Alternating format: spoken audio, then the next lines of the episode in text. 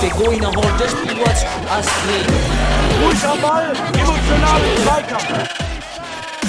Mr. Futsal, the Mr. podcast. Futsal, il podcast. Mr. Futsal, el podcast. Hallo liebe Futsal-Enthusiasten, vielen Dank wieder fürs Reinhören in unserem Podcast heute. Wieder mit mir am Mikrofon der Futsal Economist von Mr. Futsal, Daniel Weimer. Heute wieder mit endlich in wieder oder wieder mal in meinem Lieblingsbereich der Welt der Wissenschaft, wenn man es so ankündigen kann. Ja, das ist die Sportwissenschaft und die Sportwirtschaft, über die wir heute wieder aus wissenschaftlicher Perspektive sprechen. Und dafür habe ich mir abermals einen Studenten herangeholt, der sich wissenschaftlich mit der Zuschauernachfrage der Futsal-Bundesliga beschäftigt hat und das wissenschaftlich aufgearbeitet hat. Und ähm, ich freue mich, dass mein Gast über sich und auch seine Arbeit berichten möchte. Und dieser Gast ist 28 Jahre alt, ist aktuell noch Student mit auch Transition in den Arbeitsmarkt bald. Ähm, spielt Futsal seit 2013, ist 20-facher Futsal-Nationalspieler, hat bisher nur für die Panthers gespielt aus Köln. Äh, herzlich willkommen, Gino Hirosawa. Hi, grüß dich und grüßt euch. War doch richtig, die oder? Nur die, die Panthers, ne? Du bist ein reiner Pantherspieler bisher, ne? Reiner Pantherspieler mit Herz und Seele. ja, die Seele hängt bei dir ja auch schon echt lange am Futsal. Du bist ja wirklich Mhm. 2013, hätte ich jetzt äh, aus dem Stand auch nicht gedacht, dass du erstens 20 Spiele schon gemacht hast für die Nationalmannschaft und auch ähm, schon so lange dabei bist. Wie ging es denn bei dir los? Wie bist du in den Futsal gerutscht? Ähm, ja, wie du schon sagst, das war 2013. Auch mit Verbindung zur Sporthochschule habe ich dann angefangen zu studieren. Und also ich, mir war Futsal schon lange ein Begriff eigentlich. Ich, tatsächlich war ich dann schon in den Teenage-Jahren so, habe ich das so auf YouTube verfolgt und bin dann auf die Straße gegangen, habe Sachen nachgemacht. Es war natürlich dann viel so geprägt von Falcao und was weiß ich, ne, was man so kennt. Deswegen war mir das irgendwie schon ein Begriff. Ich fand es damals schon geil, ähm, aber es gab einfach noch keine Möglichkeit. Also ich komme aus Nordhessen, aus Kassel, da ist ja bis heute nichts. Und ähm, ja, dann kam ich in die Spo, habe halt einen Aushang gesehen, Futsal AG. Ähm, damals geleitet von Vladi Katz und äh, Thomas Lusar. Ähm, viele Grüße an der Stelle. Und ähm, ja, bin dann da mal hin. Was weiß ich, wie viele Leute, viel zu viele für die Halle. ähm, und habe mich da auf jeden Fall ganz gut angestellt, sage ich mal. Und dann kam auch direkt die Anfrage, ob ich denn nicht Bock hatte, beim Training äh, teilzunehmen. Habe das dann auch gemacht und bin dann halt irgendwie darauf hängen geblieben. Mhm. Wo ich am Anfang dann noch parallel Fußball gespielt habe, auch noch in der Heimat. Und bin dann ähm, ja irgendwann ganz auf Futsal umgestiegen, als es dann noch äh, irgendwie noch ambitionierter wurde. Und ja, mir hat so Spaß gemacht, da habe ich auch den Fußball für aufgegeben. Ja, da kann man ja auch wieder dich als perfektes Exemplar dafür nehmen, wie wichtig der Hochschulfutsal ist als Ja, Einstieg. absolut. Ja? Wobei wir haben ja, dann sage ich mal, schon ewig immer wieder diese AG und auch, auch über den Unisport das Laufen. Also, dass dann Leute wie ich, oder die hatten schon großen Erfolg, sage ich mal, mit mir, mit äh, Lukas Sepp, Michael Schnitzerling, Joscha Waas, die kommen alle von der Spo, aber es ist dann doch nicht so ergiebig, wie man sich oft erhofft. Ne? Also dann hast du dann viele Leute da, aber es sind dann nicht die, die irgendwie draußen auch mal höher Fußball spielen. Das, das bleibt dann oft nicht hängen. Da muss man schon mal Glück haben, dass das den Leuten so gefällt. Ja, wir haben das ähnliche. Wir haben tatsächlich bei Fortuna Düsseldorf das ähnliche Problem. Wir bekommen viele Spieler aufgrund des Fortuna-Logos äh, Mhm. und des Namens, aber haben genau dasselbe Problem in der, in der Qualität in der Spitze auch. Ja, Es ist wirklich, es, absolut. kann das, glaube ich, ganz gut nachvollziehen. Auf der einen Seite ist man wahrscheinlich froh, dass man diese Quelle hat. Und bei euch die, Ja. die, die, die Sportkurse, aber die Selektion wird hart sein, nehme ich an. Ja, definitiv. Und dann hat man natürlich auch schon ein gewisses Niveau im Training und dann kommen da Leute, ja, die irgendwie denken, sie kommen zum Zocken und was weiß ich. Also entweder sie können ein bisschen gegen den Ball treten, werden dann aber schnell demotiviert, weil es halt dann schon ein höheres Tempo ist, als sie vielleicht erwarten, oder sie kommen halt und erwarten was ganz anderes. Ähm, einfach ein Spaßkick. Ist ja auch in Ordnung, ist ja absolut nicht, äh, nichts, nichts Falsches und so, aber es ist einfach eine andere Erwartungshaltung und die bleiben dann natürlich auch nicht wenn sie merken, das ist ja sehr, ja, doch ambitioniert. Mhm. Ja, da sind wir froh, dass du äh, als ambitionierter Spieler entdeckt wurdest, Ja. dann hoch rekrutiert wurdest in die erste Mannschaft bei euch. Und ähm, wie schnell bist du denn dann auch, äh, oder wann bist du in die Nationalmannschaft eingestiegen? War da, warst du noch unter, unter oder, oder nur unter Losfeld oder auch noch unter Ja, ja, nur, Paul nur Schumann? unter Losfeld bei Paul Schumann noch nicht. Das, mein erstes Länderspiel war 2000, Dänemark war das 18? Lass mich nicht lügen. 17. Wann war denn Dänemark? Das So schnell vergeht die wissen. so schnell vergeht die Zeit, du sagst es. Ähm, ja, genau, gegen Dänemark war das. Das war ja alles dann unter Marcel. Mhm. Also unter Paul Schumann war es noch nicht, dass ich dann dabei war. Und ähm, wie, wie wichtig auch war, für dich der Schritt dann ähm, von, von den Panthers aus der Regionalliga hoch in die Nationalmannschaft? Was, was, was konntest du da vor allen Dingen mitnehmen? Wo, inwiefern war das auch wichtig? Ja, also es ist erstmal ein ganz anderes Level natürlich gewesen. Ne? Es war für mich dann auch sehr ungewohnt, ähm, wobei da waren wir jetzt noch nicht zu dem Zeitpunkt. Ja, sind wir gerade, das war die Saison, wo wir dann auch ins Finale gekommen sind. Also wir haben uns dann auch spielerisch sehr weiterentwickelt, dann unter Daniel Gerlach viel äh, theoretischen Input auch bekommen im Futsal. Das war ausschlaggebend und das konnte ich dann in der Nationalmannschaft auch unter, ja, natürlich einem höher, auf einem höheren Niveau umsetzen. In dem Sinne konnte ich mich auf höherem Niveau beweisen und das kann man dann natürlich immer wieder mitnehmen, auch äh, in den Verein. Ähm, höheres Tempo, noch mehr taktische Variabilität, noch mehr taktischen Input bekommen, noch mehr Einblicke, ähm, wie man auch, ich mach, sag mal, auf niedrigem Niveau kannst du Sachen vielleicht auch anders lösen, aber auf höherem Niveau brauchst du dann ein paar mehr Handgriffe, ähm, die dir helfen können und ja, da nimmt man schon auf jeden Fall viel mit. Also doch gut auch für die eigene Entwicklung, um einfach auch andere Absolut. Dinge zu erleben. Ne? Dann Ja, man muss sich natürlich auch irgendwie auf hohem Niveau kontinuierlich, um besser zu werden, natürlich auch gegen bessere Spieler als sich selbst spielen und auf, ja, mit Leuten trainieren, die besser sind als du und dann entwickelt man sich, glaube ich, auch weiter. Und dann natürlich den Input von den Trainern und äh, viele Analysen. Man sieht sich ja dann doch nicht so oft selbst und das hilft alles schon ungemein, um sich weiterzuentwickeln. Da hilft dir wahrscheinlich auch das, das Leben als Student bisher ganz gut. Um, wahrscheinlich warst du bei allen, Lehr bei allen Lehrgängen dabei?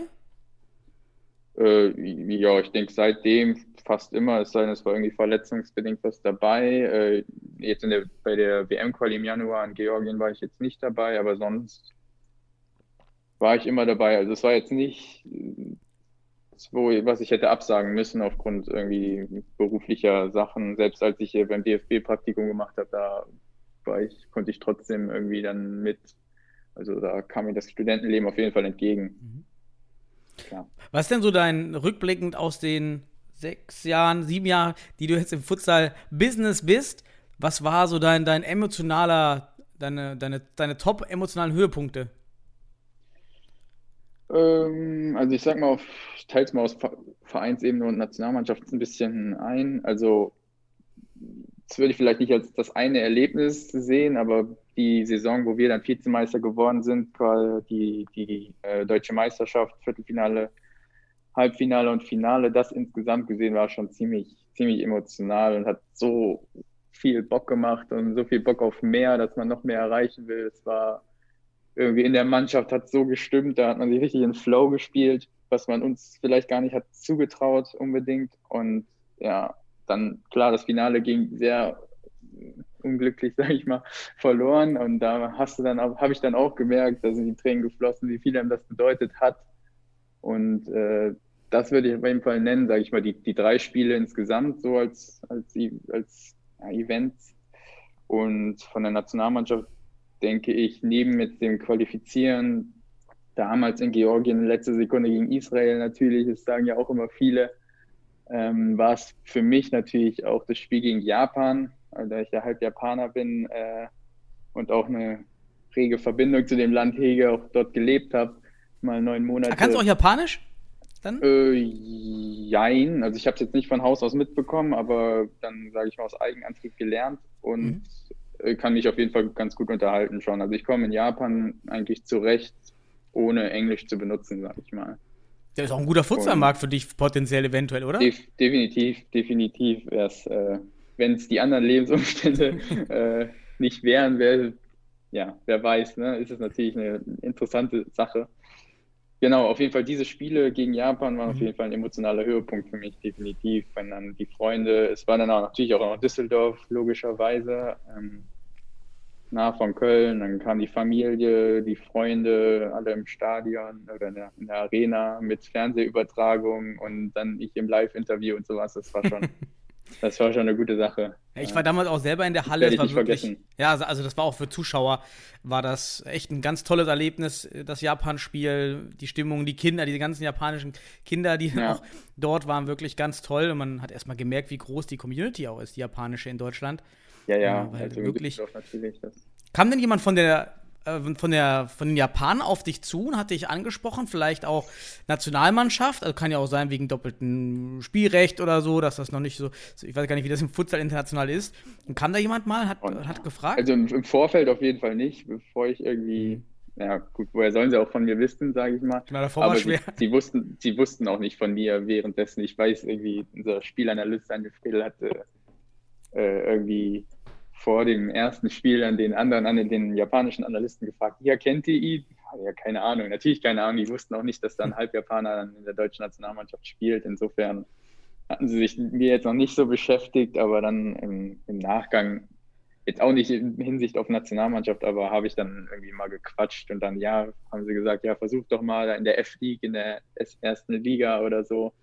Mhm. Ähm, aber es ist dann natürlich nicht irgendwie konkret geworden oder sowas. Aber, aber hast du, äh, äh, das würde mich auch interessieren, hast du gehört vielleicht mal, was man, was dort schon bezahlt wird in dieser J-League im Futsal? Weil da hab, hätte ich jetzt ähm, überhaupt kein Gefühl. Ja, also jetzt ich kann dir keine konkreten Zahlen sagen. Ich war, als ich da gelebt habe, bei einem Verein mal im Probetraining. Ähm, hab, also ich hatte kein, damals noch kein großes Videomaterial, das war 2017 ja, 2017. Mhm. Und hab jetzt, konnte jetzt nicht groß was mitschicken. Das heißt, ich wurde erstmal die zwei, zur zweiten Mannschaft geschickt zum, zum Mittrainieren. Ich war halt sehr spät auch, weil ich verletzt war und dann, ja, schon nur noch drei Monate oder vier Monate, bis ich eh wieder nach Deutschland geflogen wäre. Und dann habe ich da mittrainiert und auch mit dem Cheftrainer ge gesprochen. Ähm, und selbst in der ersten Mannschaft da, das waren alles noch Spieler, die gearbeitet haben nebenbei. Mhm. Ah, die, war, ah, die war aber erste Liga, also in, der J, in dieser J-League wahrscheinlich auch. In der, ne? Genau, F, F, die heißt F-League so, da. Okay. Ähm, mhm. Wahrscheinlich Futsal steht das für, für F.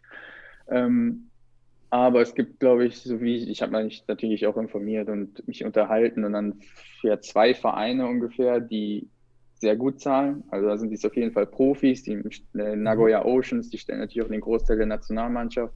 Da hat Ricardinho auch gespielt, da hat äh, Serginho Paulista gespielt, ich weiß nicht, ob er dir was sagt. Und da spielen mhm. in dieser Liga zig Brasilianer. Ähm, mhm. Die japanische, japanische äh, Beziehung ist ja auch sehr äh, gut. Und ähm, also ich gehe mal davon aus, dass die Brasilianer gut bezahlt werden und davon auch leben. Und mhm. gerade so ein Superstar-Effekt wird dann natürlich auch äh, honoriert monetär.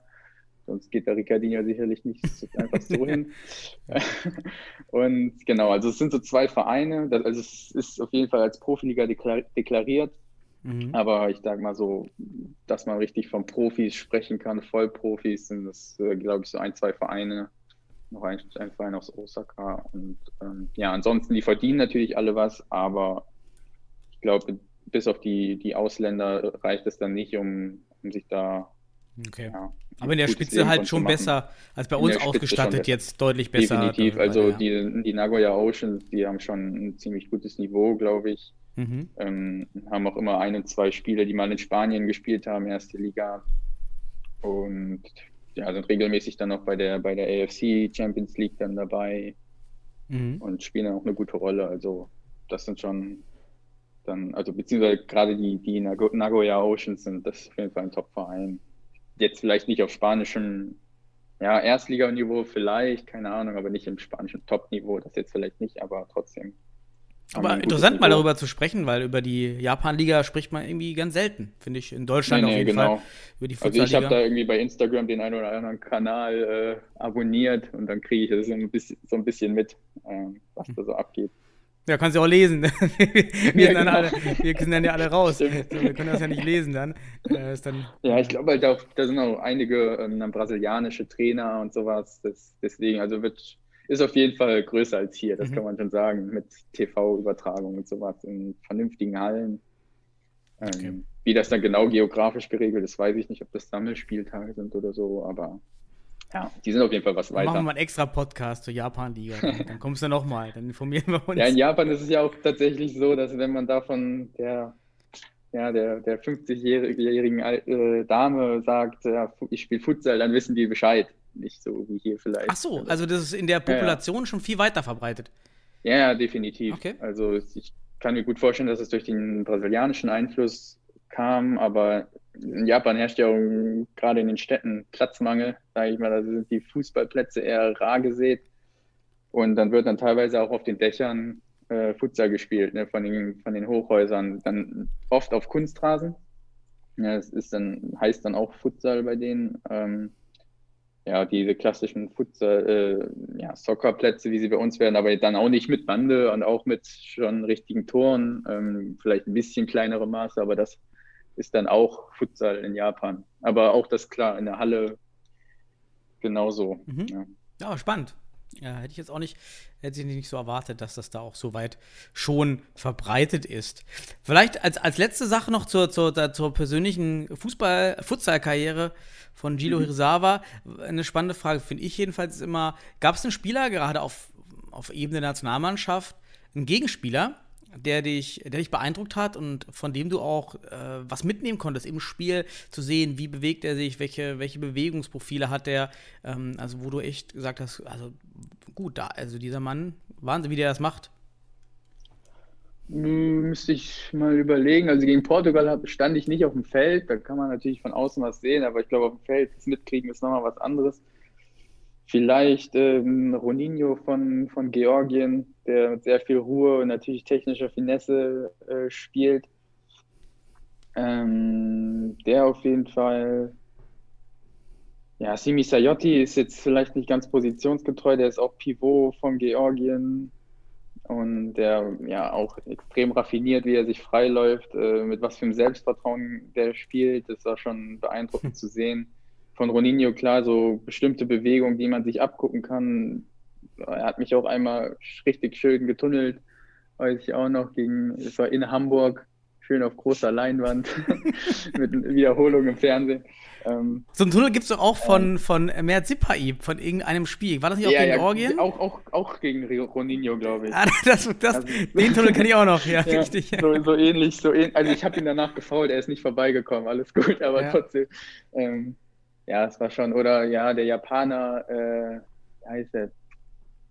Tomoki Aoyama, glaube ich, ist, der hat auch in Spanien gespielt, der war damals Kapitän, als wir gegen die gespielt haben. Mhm. Ähm, hat bei, bei Magna Copea gespielt und spielt jetzt auch in Nagoya bei dem besagten Verein. Der Mhm. war auch extrem fixo, extrem intelligent, äh, ballsicher, hat alles vorhergesehen, was du gemacht hast. Und das war schon beeindruckend zu sehen. Diese Spielintelligenz ähm, gepaart mit, mit Technik, das äh, war schon beeindruckend, ja. Würde ich so herausheben von den Spielern, gegen die ich jetzt auf internationaler Ebene spielen Mhm. durfte. Wa- Was spielst du lieber als, du bist ja eher Ala-Spieler, auch, weiß nicht, auch bei Mhm. Panthers eigentlich als Ala meist eingesetzt, oder? Ja, genau. Also normalerweise als Aller auf jeden Fall. Das, das macht mir, glaube ich, auch mehr Spaß. Aber zuletzt kam ich auch häufiger mal als Pivot äh, zum Einsatz. Mhm. Ähm, ich glaube, da habe ich meine Fähigkeiten einfach verbessert im Vergleich zu früher. Ich, ich weiß, unter Daniel, Daniel Gerlach, dann haben wir in einem Block gespielt, wo ja, wir eigentlich relativ äh, gut ausgeglichen waren. Klar, mit Timo als Fixo und dann waren wir noch drei andere und ich war der, der als, irgendwie als Pivot, weil ich Linksfuß bin und dann da gut auskam, ähm, quasi gespielt habe. Wobei wir da auch viel aus, aus dem 4-0 gespielt haben. Aber eigentlich sehe ich mich schon als, als Aller. Mhm. Aber mit, wenn ich jetzt auf Pivot gestellt werde, das ist dann auch eher, sage ich mal, kein fixer Pivot, sondern eher so was äh, Rotierendes. Ähm, Mhm. Das, wäre mal nächste macht Frage jetzt gewesen. Auch, Ob auch du, Spaß, ob mal. du lieber im 3-3-1 spielst oder lieber ein 4-0-Spieler bist. Oder ein Flying-Spieler. Äh, schwere Frage. Also bei uns ist es im Moment so, wir, wir, wir sagen gar nicht groß 3-1, 4-0. Wir machen das ein bisschen flexibler. Mal steht man im 4-0, mal im 3-1 mit einem so ja, falschen Pivot, sage ich mal. Ähm, das machen wir ein bisschen mehr ja, flüssiger. Hm, ja, also ich glaube, wenn man einen richtig guten Pivot hat, einen festen Pivot wie von einem gewissen Format, sage ich mal, dann ist das 3-1-System schon, schon, ja, schon lässig. Ne? Wenn du dann mhm. Pivot einspielen kannst, kannst, hast du erstmal deine Ruhe, weil du weißt, der Ball ist fest. Ja. Und das hat natürlich schon seine, seine Vorteile. Wenn du den halt nicht hast, dann ja, 4-0 ist natürlich auch eine, eine clevere Option. Es kommt ja halt doch immer drauf an, ne? wo, welche Spieler stehen auf dem Feld, wie ist das mit den Füßen, wie verteidigt der Gegner. Also Dynamisch ja, ist besser. Mir, ich sag, ja, genau. Dynamisch auf jeden Fall. Ja. Also würde ich mich jetzt so gar nicht festlegen wollen, glaube ich. Guido Hirosawa, der Allrounder. So. das ist ja optimal genau. abgebildet. Ja. Ne? Ja, dann hast du ja dann deine Nimm ich mal so. Ja. Ja, nimm das ruhig mit. Das habe ich jetzt, du bist das jetzt einfach. Ich habe das jetzt festgelegt, du bist okay. jetzt der Arounder. Ähm, ja, du hast dann äh, über die Futsalleidenschaft äh, das dann auch wahrscheinlich mit ins Studium reingetragen. Und jo. für die Auswahl der Masterarbeitsthemen hat man ja an verschiedenen Lehrstühlen unterschiedliche Optionen und eben auch in manchen freie Themenauswahl.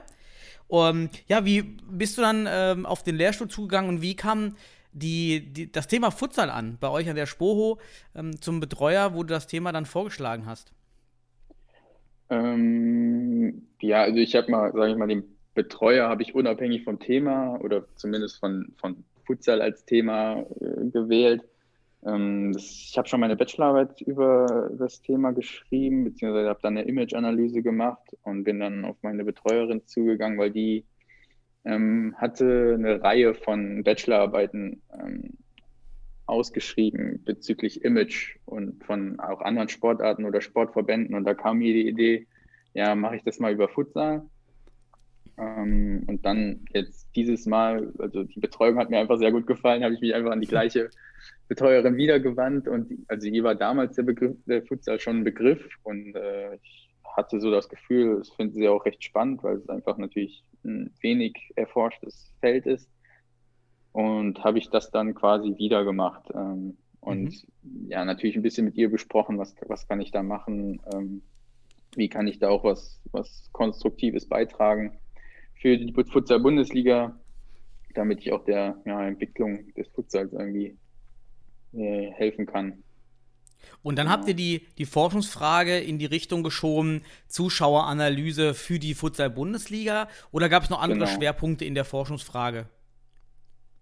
Ja, das war schon das, das ursprüngliche Ziel. Ne? Also sagen wir mal, das Ziel der Arbeit ist, eine Basis zu schaffen ähm, für, für Marketing, für den Aufbau und wie wir dann wirklich die Zuschauer in die Halle bekommen, beziehungsweise vor den Stream oder vors, vors TV. Also das war jetzt ja, der Schwerpunkt. Ähm, genau, es war halt schon irgendwie so, meine Suche zielte darauf ab, wie kann man dazu beitragen, dass, äh, oder welchen Beitrag kann ich dazu leisten, dass die Futsal-Bundesliga erfolgreich wird oder was kann ich für eine Grundlage schaffen, die man benutzen kann, damit äh, man ja eine Hilfe hat, äh, die Futsal-Bundesliga äh, erfolgreich zu implementieren. Also das war eher so mein Ziel bei der Suche nach einem Thema. Und ja, dann ist es zu den Zuschauern gekommen.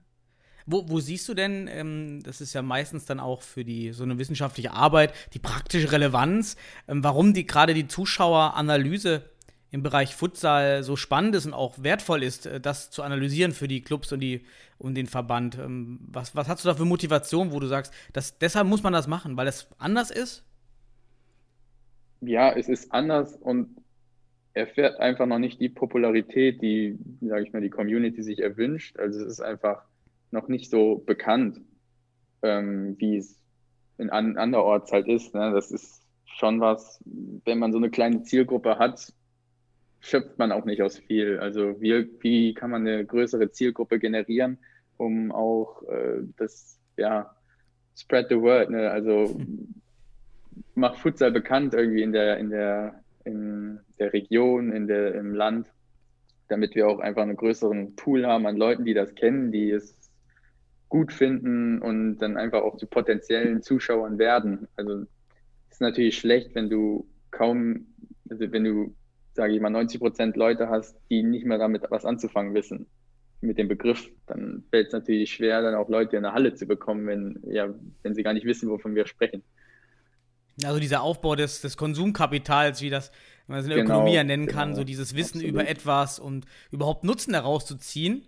Ja, das ist ja wirklich auch, wenn, wenn, wenn ich auch Ja, persönlich genau diese Theorie habe ich dann quasi auch in der, in der Bachelorarbeit damals äh, Mhm. als, als Grundlage gehabt, als eine Grundlage, ähm, inwiefern das Konsumkapital auch wirklich ähm, die Verhaltensintention beeinflusst. Und Mhm. konnte ich, sage ich mal, bestätigen, äh, nicht überraschenderweise, habe dann irgendwie das Konsumkapital erf erforscht, ich weiß gar nicht mehr wie, über bestimmte Fragen, die ich gestellt hat äh, und dann, ja, den Zusammenhang zur, zur, äh, zum Verhalten gesetzt. Mhm. Und kam raus, je, je mehr man weiß über den Sport, desto, äh, desto größer der desto Nutzen. höher ist die Wahrscheinlichkeit, genau, desto größer ist dann auch die Wahrscheinlichkeit, dass man ein Spiel schaut. Beziehungsweise, nee, das war noch mit dem Image.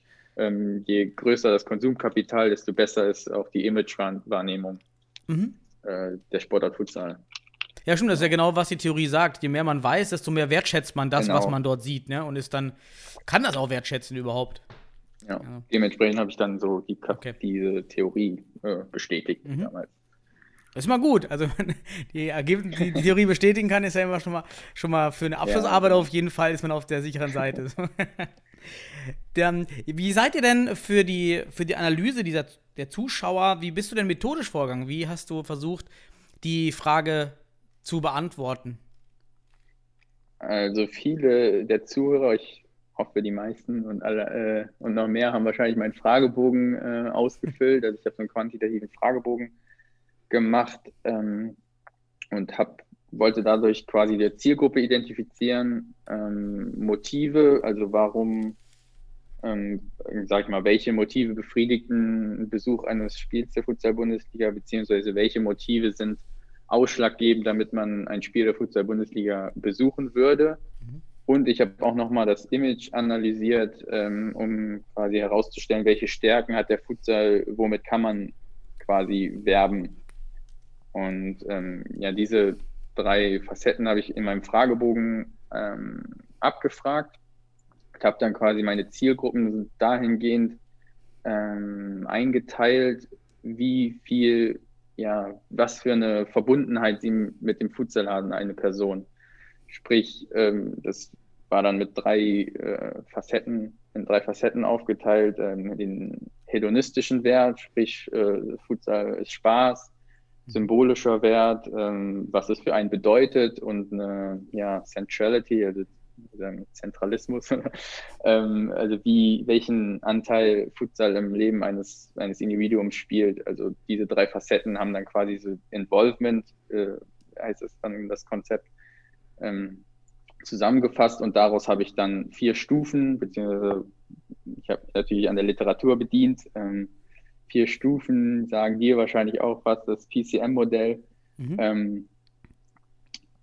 Von ja, Awareness, Attraction, Attachment und Allegiance. Ich würde jetzt sagen, vielleicht einfach mal von 1 bis 4, dann braucht man sich die, ähm, die Namen nicht merken, eingeteilt. Also je nach Stärke der emotionalen Verbundenheit habe ich quasi meine Zielgruppen definiert und ähm, von jeder Gruppe quasi die Motive, welche Motive sind ausschlaggebend, ähm, analysiert und auch welche Imagewahrnehmung haben die.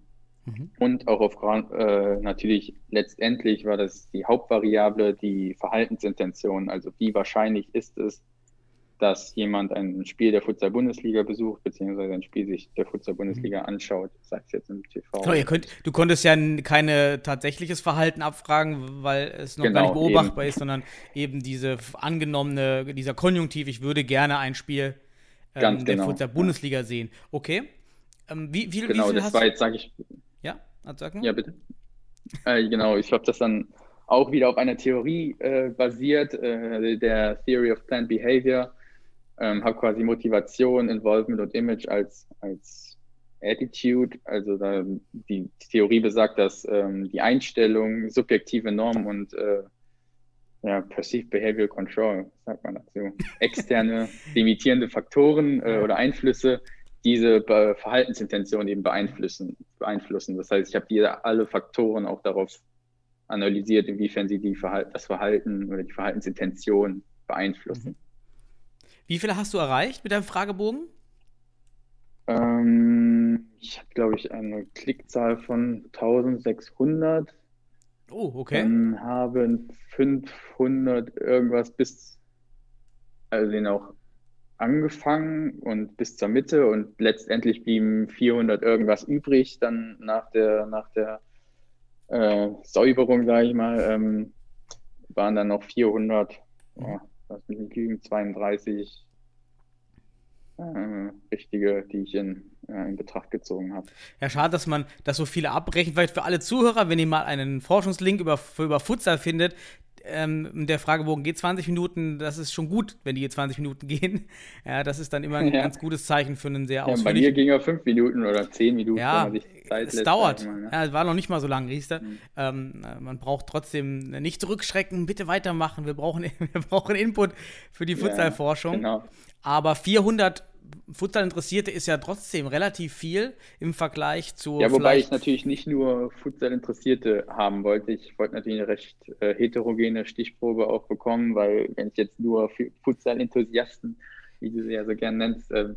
habe, dann ähm, ja, ist das natürlich von der Aussagekraft auch nicht gerade gut, weil dann habe ich irgendwie nur Leute, die in den oberen Involvement-Stufen sind und ähm, kann mhm. natürlich die unteren dann nicht gerade erforschen. Deswegen hatte ich dann eine recht diverse Zielgruppe.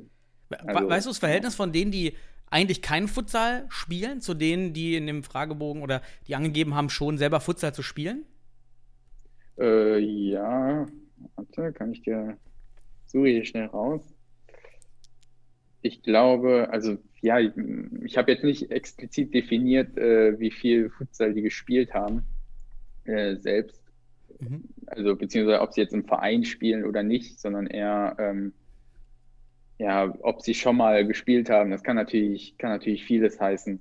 Und ja. ich hatte dann aktiv 48 Prozent haben schon mal aktiv Futsal gespielt, aber es sind nicht die Leute, die auch im Verein spielen.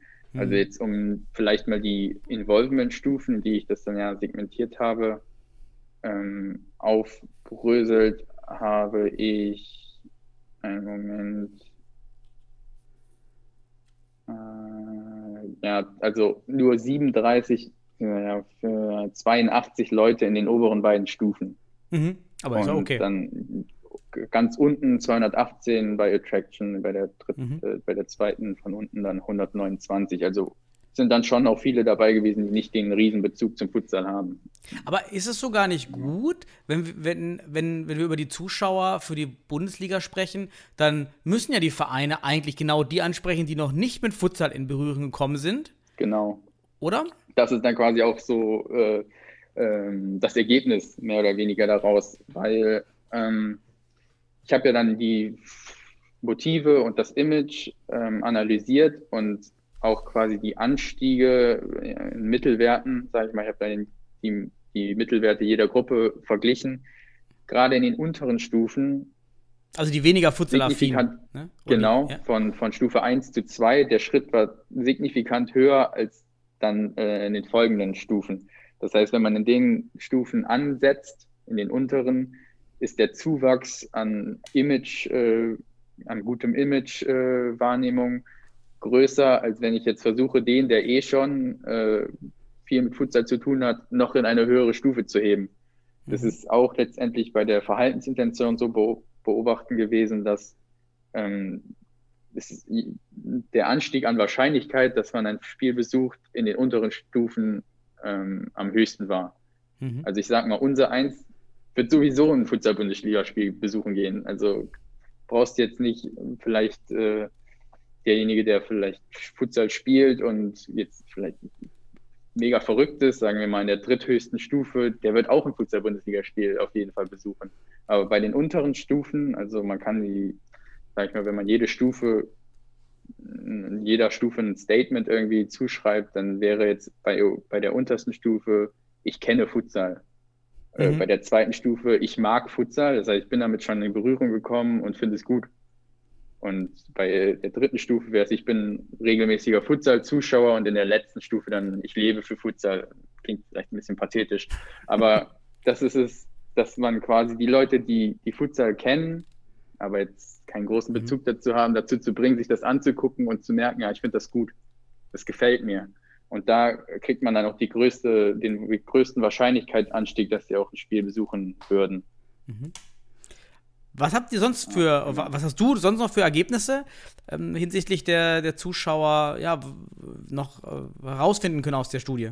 Genau, also ich habe ja dann noch die Motive ähm, analysiert und also ich hatte so fünf Grundmotive, die die Speed-Skala benutzt, äh, heißt also äh, Sociability, also die sozialen Aspekte beleuchtet, also dass man zum Spiel geht und ja, soziale Zeit zu verbringen mit äh, sozialen Peers, sage ich mal. Ähm, dann der Performance-Aspekt, der sich ja vielleicht anders als das Wort sagt, eher auf so die Attraktivität des Spiels stützt. Ähm, Excitement, ja, die Spannung, die das Spiel bietet. Esteem ist jetzt eher so das, äh, ja, dass man sich mit einem Team identifiziert und quasi ähm, sein Selbstwertgefühl an dem Erfolg des Teams auch ein bisschen orientiert. Und äh, das D steht für Diversion, das meint, ähm, ja, wie, inwiefern man aus äh, dem Alltag entflieht, wenn man im Spiel Mhm. ähm, ein Spiel besucht. Und dann in dem Aspekt waren eben die, die Spannung auf jeden Fall das wichtigste oder das am, eh, am höchsten bewertetste Motiv und die Attraktivität des Spiels. Also diese beiden wurden auf jeden Fall dem Futsal, also den Spielern der Futsal -Bundesliga, eines Futsal-Bundesligaspiels äh, am ehesten zugesprochen.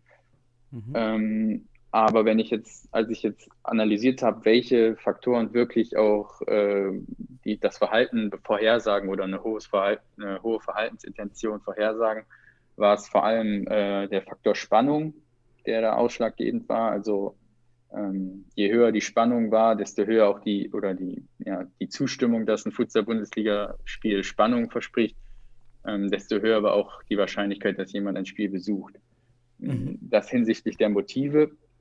Und dann hatte ich ja noch äh, gesagt, dass subjektive Normen, das heißt, ähm, ja, wenn zum Beispiel mh, ja, sehr vertraute oder sehr enge ähm, Angehörige, Freunde, Familie äh, ein Spiel der Bundesliga besuchen würden, dass das ein ausschlaggebender Punkt ist, beziehungsweise dass sie es gutheißen würden. Also deswegen eine subjektive Norm, dass es so wahrgenommen wird, als sei das die Norm, weil es durch ja, so eine Art Gruppenzwang, wenn man es vielleicht ähm, ein bisschen salopp formuliert. Das also meine auf jeden Freunde Fall der gehen Ausschlag. zum Futsal, also gehe ich auch Genau. zum Futsal. Mhm. Genau so. Oder, oder ich weiß, wenn jetzt meine Schwerteffekt. Freundfamilie X Wir nehmen den Schwerteffekt. Ja, absolut, absolut. Aber wenn jetzt zum Beispiel der Kumpel XY oder äh, mein Bruder geht zum Futsalspiel, gehe ich vielleicht auch. Also, oder Mhm. die würden es, finden es gut, wenn ich auch gehen würde, ja, dann gehe ich.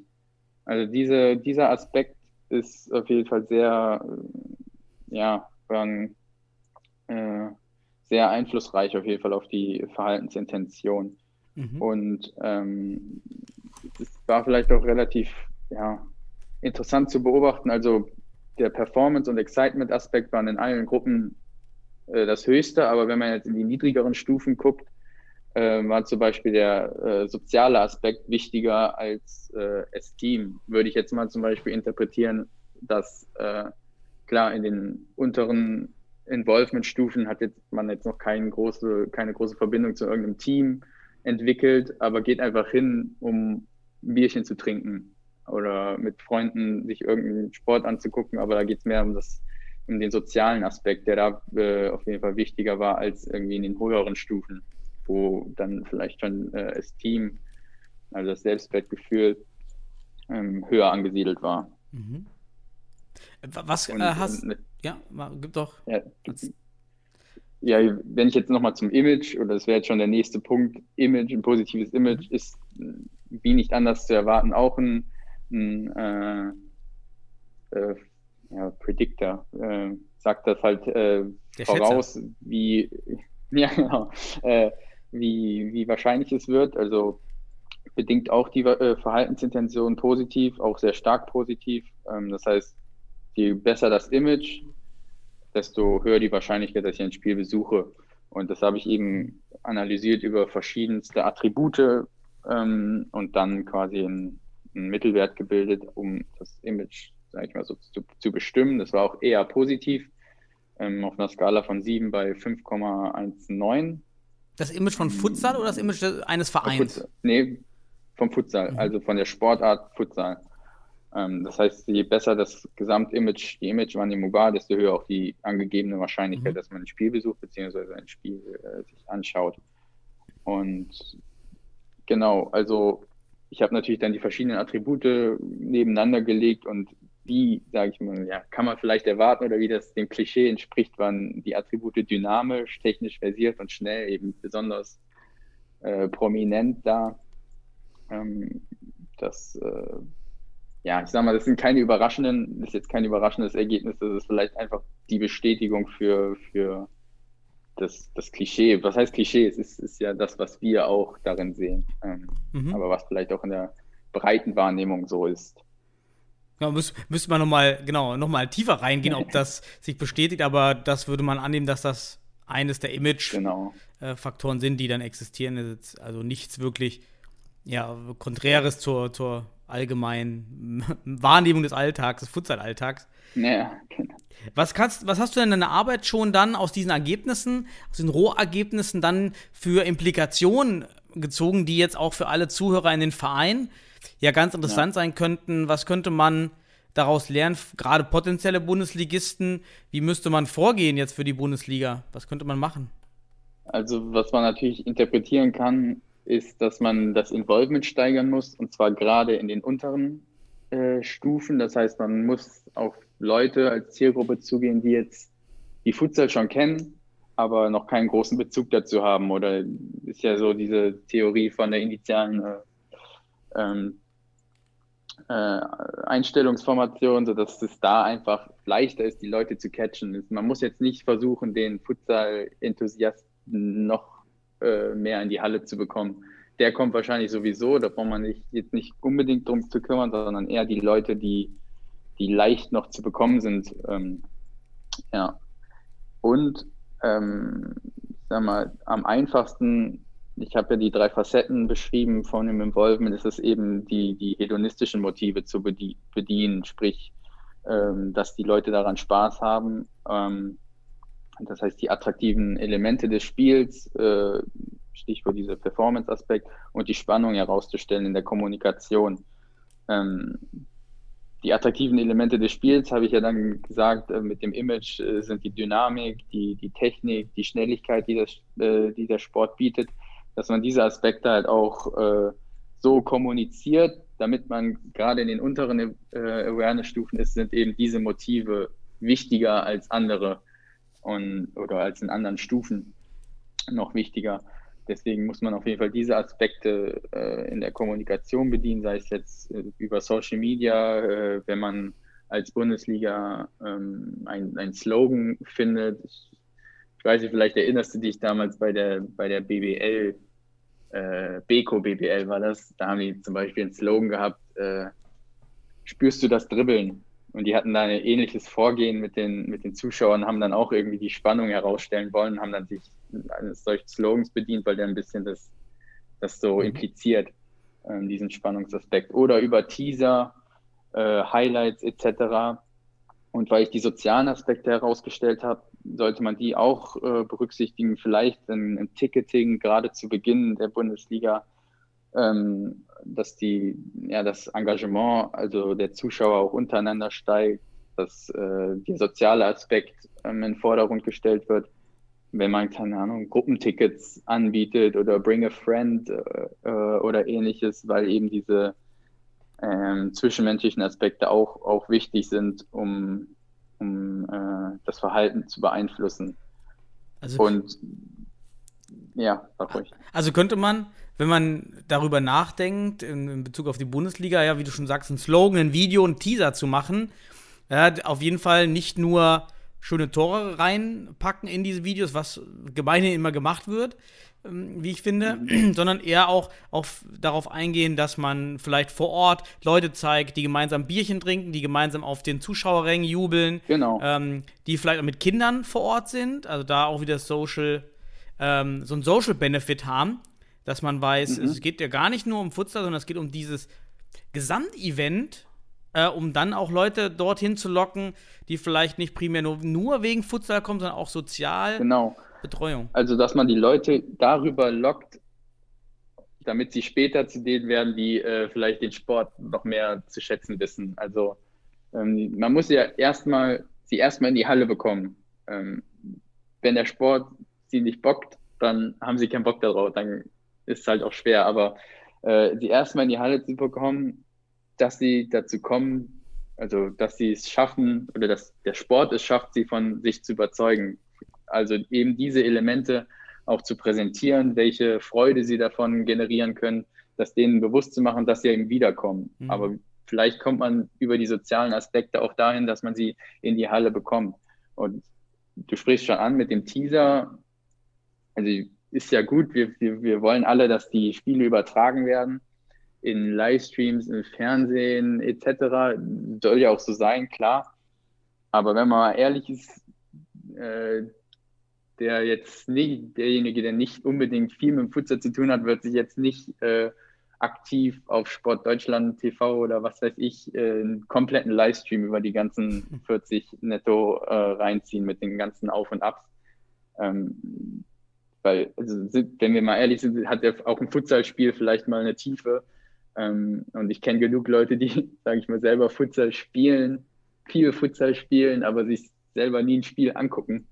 Die gibt's auch. Deswegen würde ich vielleicht eher darauf abzielen, ähm, weniger die, die äh, Laufzeit ähm, in, in, ins Auge zu fassen, als eher eine hohe ähm, ja, Viewing Rate, sage ich mal. Ne?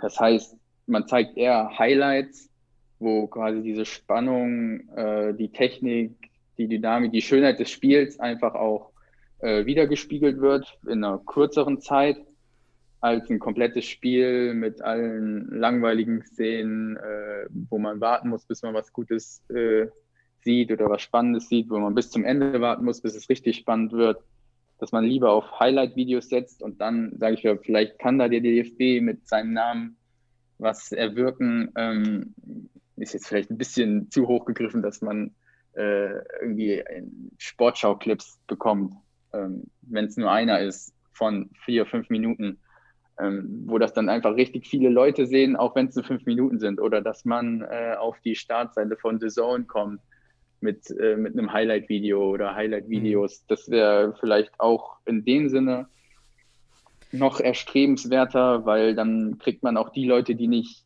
aktiv nach sowas suchen und dann trotzdem sich davon begeistern lassen, weil unser eins will natürlich den Livestream, den kompletten Livestream sehen ähm, von einem Futsal-Bundesligaspiel und sich das angucken, aber man muss ja auch die Leute kriegen, die zufällig irgendwie da, da, äh, darauf kommen, wie es vielleicht früher mal bei Eurosport war. Klar, sind da viele Leute hängen geblieben, aber das ganze Spiel hat sich wahrscheinlich kaum jemand angeguckt.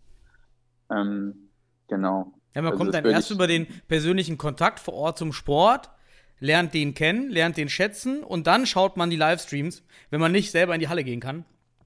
Das ist wahrscheinlich ja. der, der normale Gang.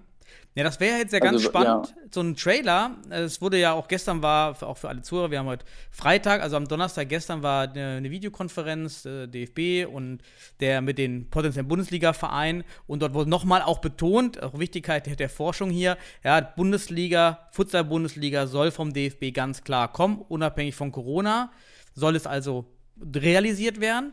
Und aber auch da ähm, kam dann die Nachfrage, ob man eben nicht äh, schon im Voraus vor der Bundesliga, also jetzt vielleicht im April, Mai, äh, Juni, schon äh, Teaser auf DFB-Ebene erstellt und so ein Bundesliga-Teaser, ähm, Logo, Slogan, wie du meinst, so ein Claim ähm, entwirft, der, äh, der dann ja vielleicht mit deinen Ergebnissen optimiert werden könnte und eben vielleicht neben diesen technischen Aspekten und äh, Tore, Technik, Dynamik, Spannung, dass das dabei sein muss, aber auch diese anderen Aspekte, einmal Sozialaspekte, aber auch als Zielpublikum nicht den Futsal-Fan, sondern der Fan, der vielleicht vom Handball, vom Badminton, vom Fußball kommt. Genau.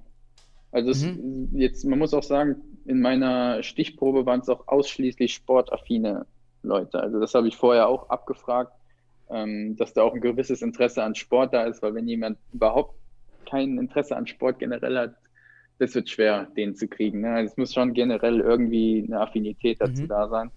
Ähm, aber genau, was du sagst, würde ich absolut unterstützen, weil man kann ja nicht, man will ja von Anfang an Zuschauer in der Halle haben und ähm, dass man da auch von oben die Vereine entsprechend berät, was kann man machen, um das auch entsprechend zu bewerben, weil es bringt ja nichts damit anzufangen, wenn die Liga schon gestartet hat. Dann Mhm. sind die ersten Spieltage schon verpufft. Das muss im Vorfeld natürlich geschehen. Also wird es, denke ich mal, auch, dass, äh, dass dann vor Saisonstart schon ähm, die Werbetrommel geschwungen wird. Ja, man diesen Vorlauf einfach hat und das schon auch diese Spannung auch so ein bisschen erzeugt, jetzt geht's los. Ähm, würdest du denn auch aufgrund der Ergebnisse sagen, dass Futsal eventuell in entweder in Städten funktioniert, ähm, wo das Team einen großen Image hat?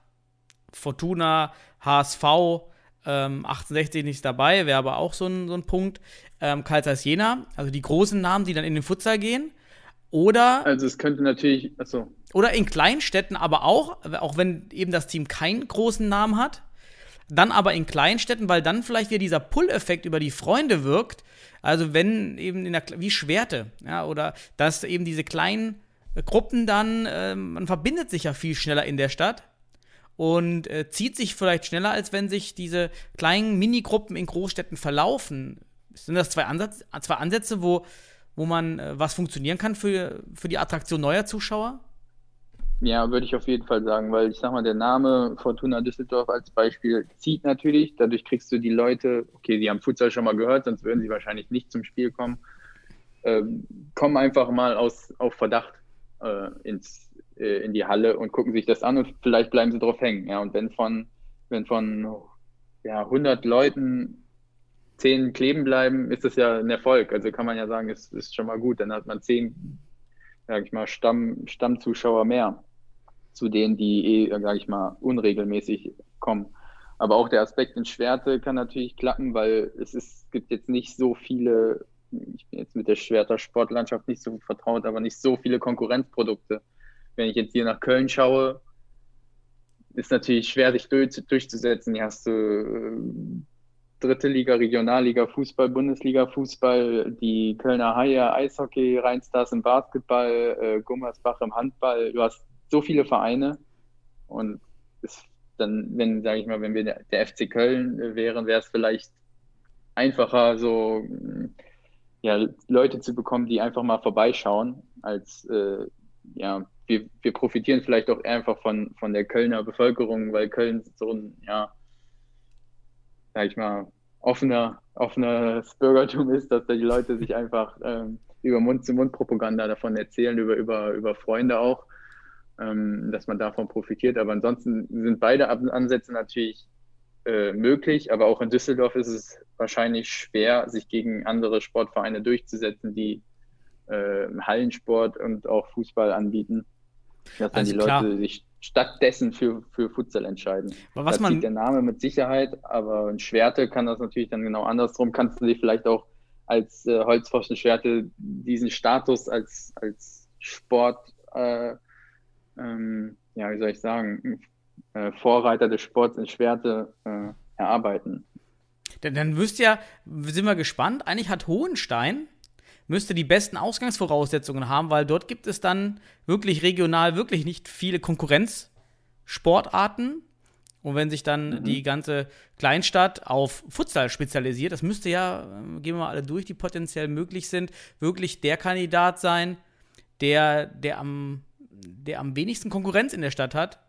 Ja, absolut. Also die haben wenig Mhm. Konkurrenz. Ich kenne jetzt die, die Bevölkerung von Hohenstein-Ernsthal nicht. In Schwerte habe ich, den habe ich, den Eindruck habe ich nur von wegen der Holzpfosten, aber ist es auch irgendwie eine Bevölkerungsstruktur, wo das angenommen wird oder es ist, ja, kann auch ähm, ja, bestimmte äh, soziale Aspekte einfach mit reinspielen. Ne? Wie, wie ist die, die Gesellschaft aufgebaut? Wie ja, ich weiß jetzt nicht, wie es in Hohenstein ist, aber definitiv, wenn sie da das Potenzial haben, äh, haben sie natürlich sportlich schon mal, äh, sind sehr attraktiv.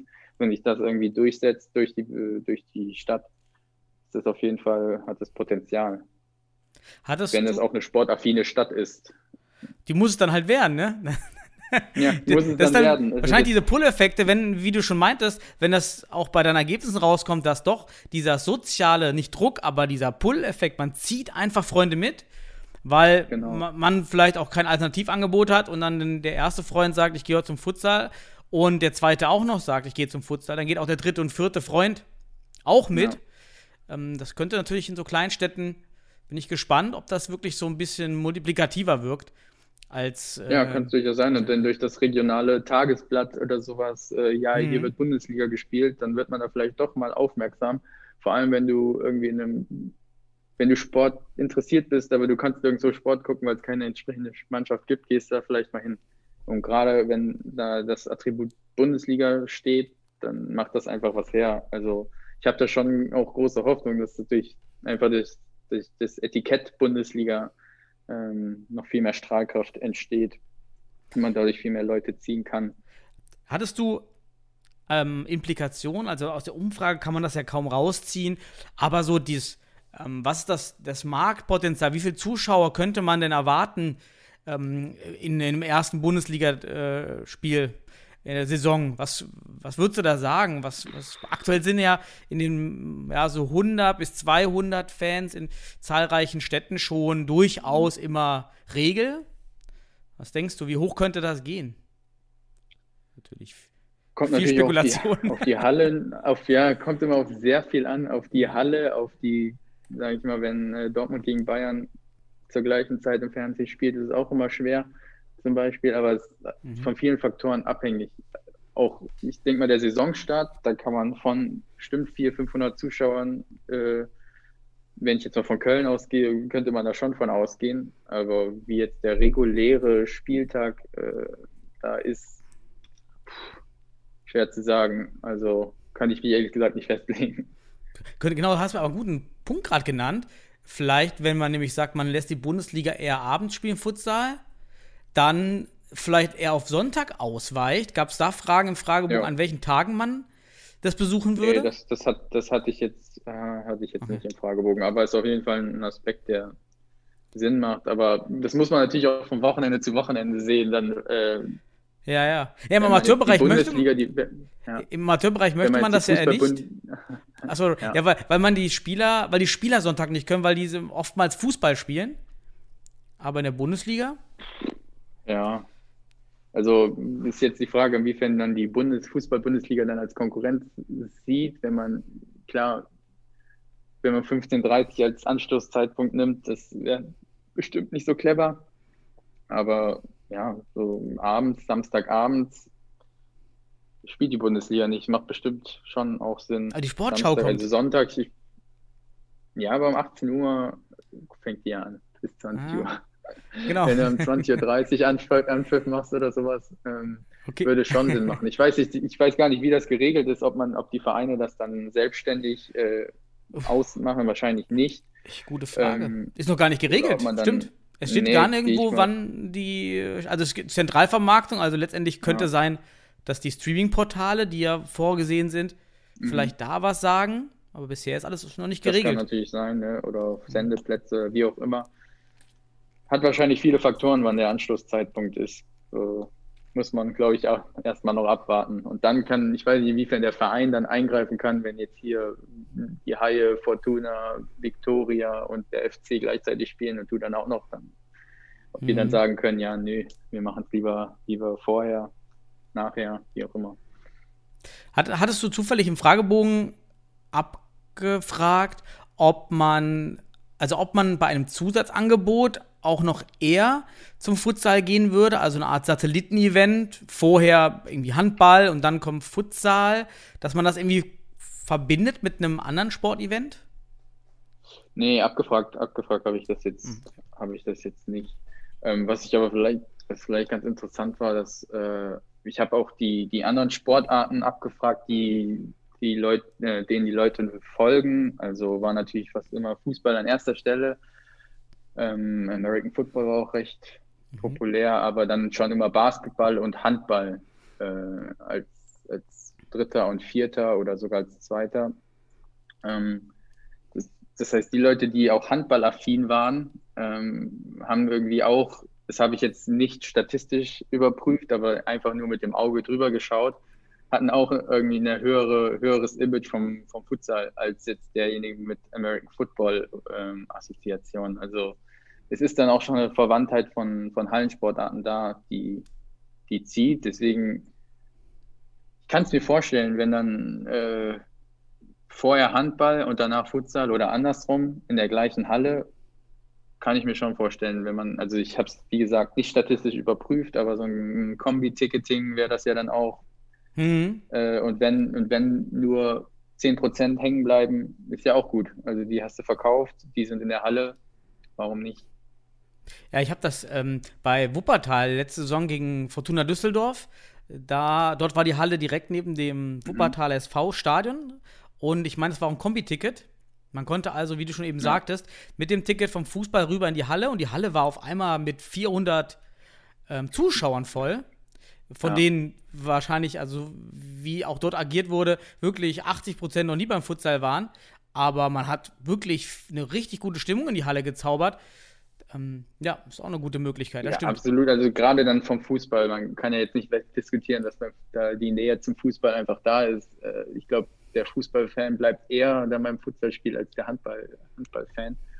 Ähm, wenn man das irgendwie kombiniert kriegt, wäre natürlich, wäre natürlich super. Ich weiß jetzt nicht, wie bei euch da die Distanzen sind äh, von Castello zur, äh, zum Fußballstadion, aber das macht auf jeden Fall Sinn, wenn du da die das äh, quasi nutzt, diese Synergieeffekte, dann auf geht's. Vorglühen beim Futsal. Ja, ihr äh, sowas, haben wir, sowas haben wir dann auch tatsächlich bei uns schon mal so als Slogan benutzt, weil wir ja oft samstagsabends spielen. Ist es, also ist ja auch, Mhm. wenn denn die Leute kommen, unsere Zielgruppe sind viele Studenten äh, zwischen, sag ich mal, 20 und 35. Ähm, dann trinkst du halt bei uns in der Halle deine Bierchen und das waren dann, glaube ich, auch immer die stimmungsvollsten Abende. Ne? Also, da- also hat das wirklich gezogen, Danach ne, geht die es halt Aktion? Feiern. Ja, ja. Also wir haben dann schon, sage ich mal, in, in der Werbung vorher gesagt, ja, äh, komm, jetzt, ich glaube jetzt nicht in dem Wortlaut, aber komm zum Vorglühen und äh, Mhm. gönn dir dabei eine Runde Futsal und danach geht's weiter. Wir spielen halt auch mitten in Ehrenfeld, dann ist dann auch Club und Bars, die Bar-Szene sehr lebhaft. Das Ja. bietet sich schon gut an. Aber das ist ja also genau, würde ich tatsächlich dann auch so machen. das ist ja echt genau das, was, wir, was, was du herausfindest, dass ihr eigentlich nicht den Futsal selber in den Vordergrund gestellt habt, sondern dieses Social-Event. Futsal, Genau. whatever. Ja, War ich mir gerade selber nicht dessen bewusst, aber perfekt. hast du recht. Ja. Er hätte nochmal die Arbeit schreiben müssen als Parade. Ja. ähm, ja, als Feldbeispiel für so eine Kampagne finde ich echt gut, weil das äh, irgendwie das Futsal nicht betont, äh, den Sport selber, aber den Mehrnutzen, den auch jemand generieren kann, auch wenn der Futsal nicht versteht. Ja, ist da einfach irgendwie Stimmung, ich trinke davor, das ist ja eigentlich echt ähm, ganz super. Ähm, toll. Ja, also da hast du ja viel rausgefunden. Ich glaube, da kann man jetzt auch viel mitnehmen für, für alle Zuhörer, die jetzt äh, auch planen, auch für, wenn es auch nicht um die Bundesliga geht. Aber ich glaube, das ist ein ganz wichtiger Aspekt, dass man echt an die Zuschauer rangeht, die Futsal eigentlich noch nicht kennen und daraus aber abgeleitet aus deinen Ergebnissen. Ja, wie muss ich denn so einen so einen Flyer, einen Teaser, einen Claim, äh, eine Aktion starten, damit ich diese Leute anlocke? Genau. Glaube ich, haben wir ganz viel zusammengefasst. Sonst noch was von dir, was du aus deiner Forschung oder mitnehmen würdest oder empfehlen könntest? Ähm, also ich glaube, aus, aus jetzt Sicht der Masterarbeit habe ich, äh, habe ich, glaube ich, alles gesagt, äh, was man für sich mitnehmen könnte. Ähm, ja, sonst, äh, mir fällt spontan jetzt nichts mehr ein. Sonst äh, schreibt mir gerne äh, und fragt nach. Ja, äh, ja, Gino, dann, dann danke ich dir für, für die Einblicke. Ich hoffe, man sieht dich natürlich dann auch weiterhin dann in der, und nicht weiterhin, aber man sieht dich dann in der Bundesliga, so, sobald ihr es äh, mit den Panthers äh, schafft oder dann auch, wenn es andere Clubs schaffen. Ähm, klar wird natürlich auch der Marktwert, der ihr, die jetzt in die Nationalmannschaft steigt, ihr werdet das wahrscheinlich ganz schnell merken, dass dann auch euer Marktwert wahrscheinlich ganz schnell steigen wird. Ja, um möglich, äh, ja. auch die Deutschquote und so weiter zu erfüllen. Ähm, okay, die gibt es nicht, aber eben diese EU-Regelung, wie auch immer. Aber ähm, das wird schon, da kannst du dich auf ein paar Anrufe, glaube ich, gefasst machen. ähm, kannst du ja wirklich, jetzt hast du, glaube ich, auch einen ganz guten Lebensmittelpunkt, also oder Lebensabschnitt, weil du ja eigentlich total flexibel bist. Oder? Also, Theoretisch, ja. Theoretisch. Wenn man jetzt außer Acht lässt, dass ich gerade in- umgezogen bin in, innerhalb Kölns, äh, schon, aber ich suche ja jetzt auch schon äh, Jobs Ja. äh, eher im Kölner Raum. So viel kann ich verraten. ja, okay. Dann äh, drücke ich dir auf jeden Fall dahingehend die Daumen und äh, danke dir Jo, für danke. die Zeit, danke für den Zuhörern, für Jo, das danke auch. am Ball bleiben und alles Gute, schöne Weihnachtszeit, Guido. Ebenso, allen auch. Tschüss.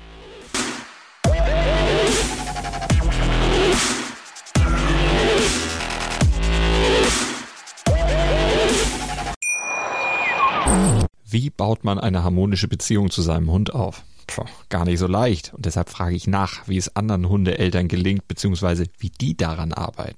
Bei Iswas Dog reden wir dann drüber. Alle 14 Tage neu mit mir, Malte Asmus und unserer Expertin für eine harmonische Mensch-Hund-Beziehung, Melanie Lippisch. Ist was, Dog? Mit Malte Asmus. Überall, wo es Podcasts gibt.